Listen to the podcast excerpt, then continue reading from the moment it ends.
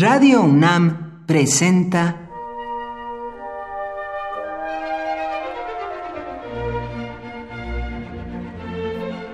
Cuaderno de los Espíritus y de las Pinturas por Otto Cázares.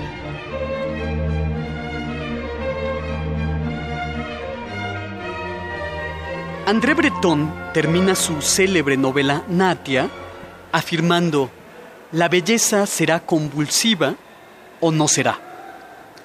A mí me parece que con esta frase, Breton reconoce e introduce el cataclismo en la sensibilidad artística.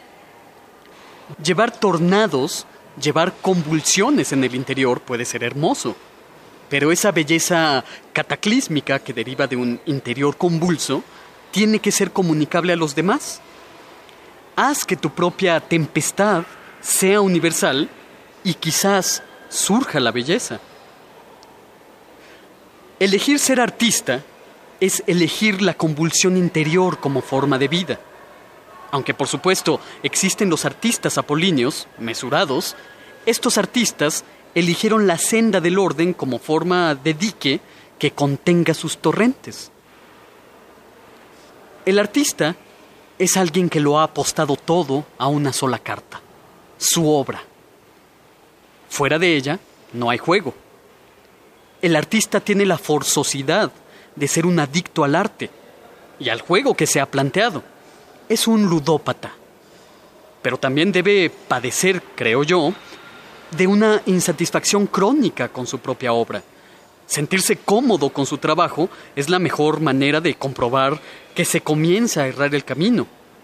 Sentirse cómodo es la mejor manera de minar su trabajo. Un artista que ha encontrado una fórmula y la repite hasta el infinito está condenado a convertirse en una caricatura de sí mismo. La resistencia debe ser una cualidad.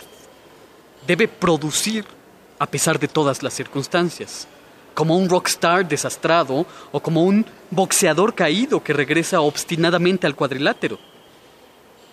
Ciertamente por dinero se han producido algunas obras maestras. Ahí está el caso de Anthony Burgess. Pero para pagar la renta también han surgido muchas obras deliciosas. Pero buscar la fama por medio del arte es apostarlo todo a la veleidad. El gusto de la humanidad cambia, eso no es ningún secreto. Y quien apuesta todo a la dirección de la veleta debe tener conciencia de ser artista de un instante. Hay artistas deliciosamente superficiales, pero en última instancia a mí me interesan más los pozos profundos. No solo la obra debe ser profunda, sino el estado anímico en el que se produce la obra. Después de experimentar estados de intensa concentración, debemos por fuerza ser más profundos. Pero el problema consiste en transmitir esa profundidad a los demás. Ahí radica el arte. Cualquiera puede ser neurótico, no todos pueden convertir su neurosis en arte. Cualquiera puede ser profundo. No cualquiera puede comunicar esta profundidad a sus obras artísticas. ¿Por qué realizar una obra cuando es tan bello solo soñarla? Se preguntó Pier Paolo Pasolini en la última escena de su película El Decamerón.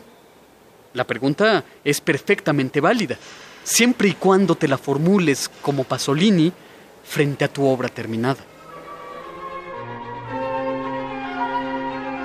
Por hoy, Otto Cázares cierra el cuaderno de los espíritus y de las pinturas.